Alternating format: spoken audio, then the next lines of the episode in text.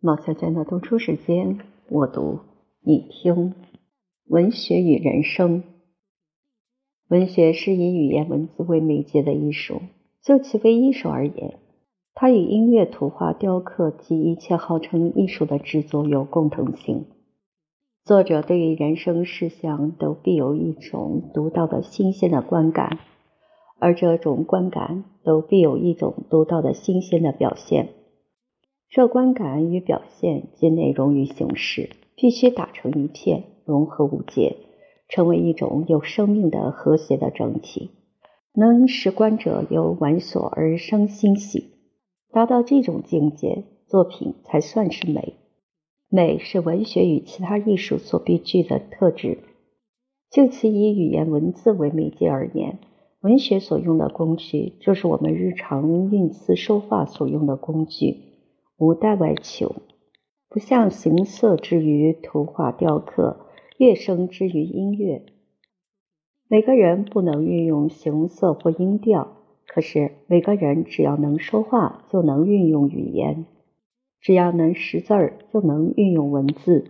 语言文字是每个人表现情感思想的一套随身法宝，它与情感思想有最直接的关系。因为这个缘故，文学是一般人接近艺术的一条最直接简便的路。也因为这个缘故，文学是一种与人生最密切相关的艺术。我们把语言文字连在一起说，是就文化现阶段的实况而言。其实，在演化程序上，先有口说的语言，而后有手写的文字。写的文字与说的语言在时间上的距离可以有数千年乃至数万年之久。到现在，世间还有许多民族只有语言而无文字。远在文字未产生以前，人类就有语言，有了语言就有文学。文学是最原始的，也是最普遍的一种艺术。在原始民族中，人人都欢喜唱歌，都欢喜讲故事。都欢喜于细腻人物的动作和姿态，这就是诗歌、小说和戏剧的起源。如今仍在世界流传的许多古代名著，像中国的《诗经》、希腊的荷马史诗、欧洲中世纪的民歌和英雄传说，原先都有口头传颂，后来才被人用文字写下来。在口头传颂的时期。文学大半是全体民众的集体创作。一首歌或是一篇故事，先由一部分人唱诗，一部分随和，后来一传十，十传百，辗转相传。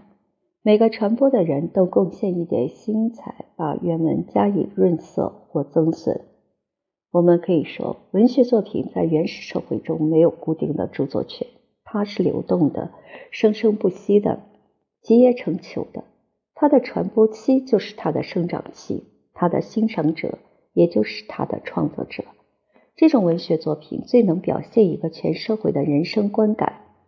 所以，从前关心政教的人要在民俗歌谣中窥探民风国运，采风观月，在春秋时还是一个重要的正点。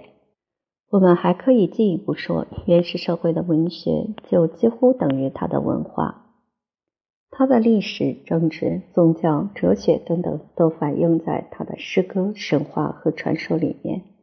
希腊的神话史诗、中世纪的民歌传说，以及近代中国边疆民族的歌谣、神话和民间故事都可以为证。口传的文学变成文字写定的文学，从一方面看。这是一个大进步，因为作品可以不纯由记忆保存，也不纯由口诵流传，它的影响可以扩充到更久更远。但从另一方面看，这种变迁也是文学的一个厄运，因为识字另需一番教育。文学既有文字保存和流传，文字便成为一种障碍，不识字的人便无从创造或欣赏文学。文学便变成一个特殊阶级的专利品，文人成了一个特殊阶级，而这阶级化又随社会演进而日趋尖锐，文学就逐渐和全民众疏远。这种变迁的坏影响很多。第一，文学给予全民众疏远，就不能表现全民众的精神和意识，也就不能从全民众的生活中吸收力量与滋养，它就不免由窄狭化而传统化、形式化、僵硬化。其次，它既成为一个特殊阶级的兴趣，它的影响也就限于那个特殊阶级，不能普及于一般人。与一般人的生活不发生密切关系，于是，一般人就把它认为无足轻重。文学在文化现阶段中几乎已成为一种奢侈，而不是生活的必须。在最初，凡是能运用语言的人都爱好文学；后来，文字产生，只有识字的人才能爱好文学。现在，连识字的人也大半不能爱好文学。甚至有一部分人鄙视或仇视文学，说它的影响不健康或根本无用。在这种情形之下，一个人要想郑重其事地来谈文学，难免有几分心虚胆怯。他至少需说出一点理由来辩护他的不合时宜的举动。这篇开场白就是替以后陆续发表的十几篇谈文学的文章做一个辩护。先谈文学有用无用问题。一般人嫌文学无用，近代有一批主张为文艺而文艺的人，却以为文学的妙处正在它无用。它和其他艺术一样，是人类超脱自然需要的束缚而发出的自由活动。比如说，茶壶有用，因能盛茶，是壶就可以盛茶，不管它是泥的、瓦的、扁的、圆的，自然需要止于此。但是人不以此为满足，制壶不但要能盛茶，还要能御目赏心。于是，在质料、式样、颜色上费尽机巧，以求美观。就浅狭的功利主义看，这种功夫是多余的、无用的；但是超出功利观点来看，它是人自作主宰的活动。人不但凡要做这种无用的自由活动，才显得人是自家的主宰，有他的尊严。不只是受自然驱遣的奴隶，也才显得他有一片高尚的向上心。要胜过自然，要弥补自然的缺陷，使不完美的成为完美。文学也是如此，它起于实用，要把自己所知所感的说给旁人知道。但是它超过实用，要找好话说，要把话说得好，使旁人在话的。内容和形式上同时得到愉快。文学所以高贵，值得我们费力探讨，也就在此。这种为文艺而文艺的看法，确有一番正当道理。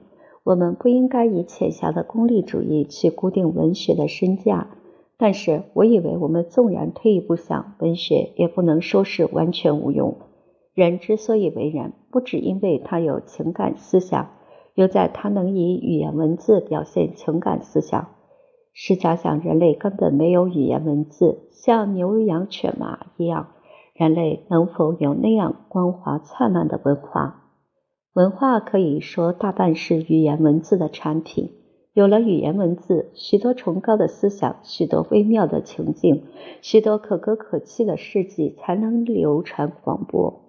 有一个心灵出发，却感动无数心灵。去启发无数心灵的创造，这感动和启发的力量大小与久暂，就看语言文字运用的好坏。在数千载之下，《左传》《史记》所写的人物事迹还活现在我们眼前。若没有左丘明、司马迁的那种生动的文笔，这事如何能做到？这数千载之下，柏拉图的对话集所表现的思想，对于我们还是那么亲切有趣。若没有柏拉图的那种深入浅出的文笔，这事儿又如何能做到？从前也许有许多值得流传的思想与行迹，因为没有遇到文人的点染，就淹没无闻了。我们自己不时常感到心里有话要说而说不出的苦楚吗？孔子说得好：“言之无文，行之不远。”但是行远这一个功用又深广不可思议。柏拉图、卢梭、托尔斯泰和程伊川都曾怀疑到文学的影响，因为它是不道德的或是不健康的。世间有一部分文学作品确有这种毛病，本无可讳言。但是因噎不能废食，我们只能归咎于作品不完美，不能断定文学本身必有罪过。从纯文艺观点看，在创作与欣赏的聚精会神的状态中，心无旁骛，道德的问题则无从闯入意识域。纵然离开美感态度来固定文学在实际人生中的价值。文艺的影响也绝不会是不道德的，而且一个人如果有纯正的文艺修养，他在文艺方面所受的道德影响，可以比任何其他体验与教训的影响更为深广。道德的与健全的原无二异。健全的人生理想是人性的多方面的协和的发展，没有残废，也没有臃肿。譬如草木在风调雨顺的环境之下。它的一般生机总是欣欣向荣，长得枝条茂长，花叶复苏。情感思想便是人的生机，生来就需要宣泄生长、发芽开花。因情感思想而不能表现，生机便遭滞涩与残损。好比一株发育不完全而成病态的花草。瘟疫是情感思想的表现，也就是生机的发展。所以，要完全实现人生，离开文艺绝不成。世间有许多对文艺不感兴趣的人，干枯拙俗，生趣索然，其实都是一些精神方面的残废人，或是本来生机就不畅旺，或是有畅旺的生机，因为滞涩而受摧残。如果一种道德观要养成精神上的残废人，它本身就是不道德的。表现在人生中不是奢侈，而是需要有表现才能有生展。文艺表现情感思想，同时也就滋养情感思想，使它生长。人都知道文艺是怡情养性的，仔细玩索“怡养”两字的意味，性情在怡养的状态中，它必定是健忘的、生发的、快乐的。这“怡养”两字却不容易做到。在这纷纭扰攘的世界中，我们大部分时间与精力都费在解决实际生活问题，奔波劳碌，很机械的随着急行车流转。一日之中，能有几许时刻回想到自己有兴趣，还论一样。凡是文艺，都是根据现实世界而铸成另一超现实的意象世界。所以，它一方面是现实人生的反照，一方面也是现实人生的超脱。在让性情一样在文艺的甘泉中时，我们霎时间脱去尘劳，得到精神的解放，心灵如鱼得水的徜徉自得。或是用另一个比喻来说，在干燥闷热的沙漠里走得很疲劳之后，在清泉里洗个澡，绿树荫下歇一会儿凉。世间许多人在劳苦里打翻转，在罪孽里打翻转，俗不可耐，苦不可耐。原因只在洗澡歇凉的机会太少。从前中国文人有文艺载道的说法，后来有人嫌这看法的道学气太重，把诗言志一句老话抬出来，因为文学的功用只在言志，诗志为心之所知。因此，言志包含表现一切心灵活动在内。文学理论家于是分文学为载道、言志两派，仿佛以为这两派是两极端，绝不相容。载道是为道德教训而文艺，言志是为文艺而文艺。其实，这问题的关键全在“道”字如何解释。如果是道为狭义的道德教训，载道就显得小看了文学。文学没有义务要变成劝世文或是修身课的高头奖章。如果是道为人生事项的道理，文学就绝不能离开道。道就是文学的真实性，是为心之所知，也就要合乎道。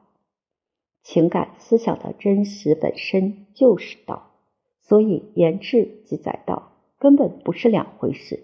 哲学科学所谈的是道。文艺所谈的仍然是道，所不同者，哲学科学的道是抽象的，是从人生思想中抽绎出来的，好比从盐水中所提出来的盐。文艺的道是具体的，是含蕴在人生思想中的，好比盐溶于水，饮者之咸，却不变何者为盐，何者为水。用另一个比喻来说，哲学科学的道是客观的、冷的，有精气而无血肉的；文艺的道是主观的、热的，通过作者的情感与人格的胜利，精气与血肉凝成完整生命的。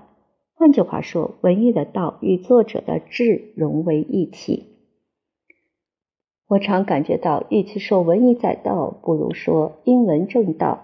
《楞严经》记载，佛有一次问他的门徒，从何种方便之门发菩提心，正圆通道？既是个菩萨罗汉，轮次起达。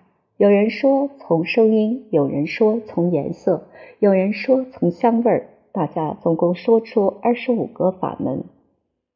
读到这段文章，我心里起了一个幻想：假如我当时在做，轮到我起立作答时，我一定说我的方便之门是文艺。我不敢说我正了道，可是从文艺的玩所，我窥见了道的一般。文艺到了最高的境界，从理智方面说，对于人生事项必有深广的关照与彻底的了解。如阿波罗凭高远眺，花园世界尽成明镜里的光影，大有佛家所谓“万法皆空，空而不空”的景象。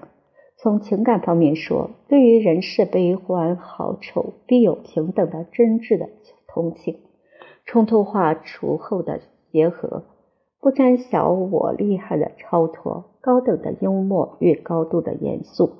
成为相反者之同一。伯克森说：“世界时时刻刻在创化中，这好比一个无始无终的河流。孔子所看到的逝者如斯夫，不舍昼夜；希腊哲人所看到的浊足清流，抽足再入，亦非浅水。所以时时刻刻有他的无穷的兴趣。”抓住某一时刻的新鲜景象与兴趣而给予永恒的表现，这是文艺。一个对于文艺有修养的人，绝不感觉到世界的干枯与人生的苦闷。他自己有表现的能力固然很好，纵然不能，他也有一双慧眼看世界。整个世界的动态便成为他的诗、他的图画、他的戏剧，让他的性情在其中一样。到这种境界，人生便经过了艺术化，而身历其境的人，在我想，可以算是一个有道之士。从事于文艺的人，不一定都能达到这个境界，但是他究竟不失为一个崇高的理想，值得追求，而且在努力修养之后，可以追求得到。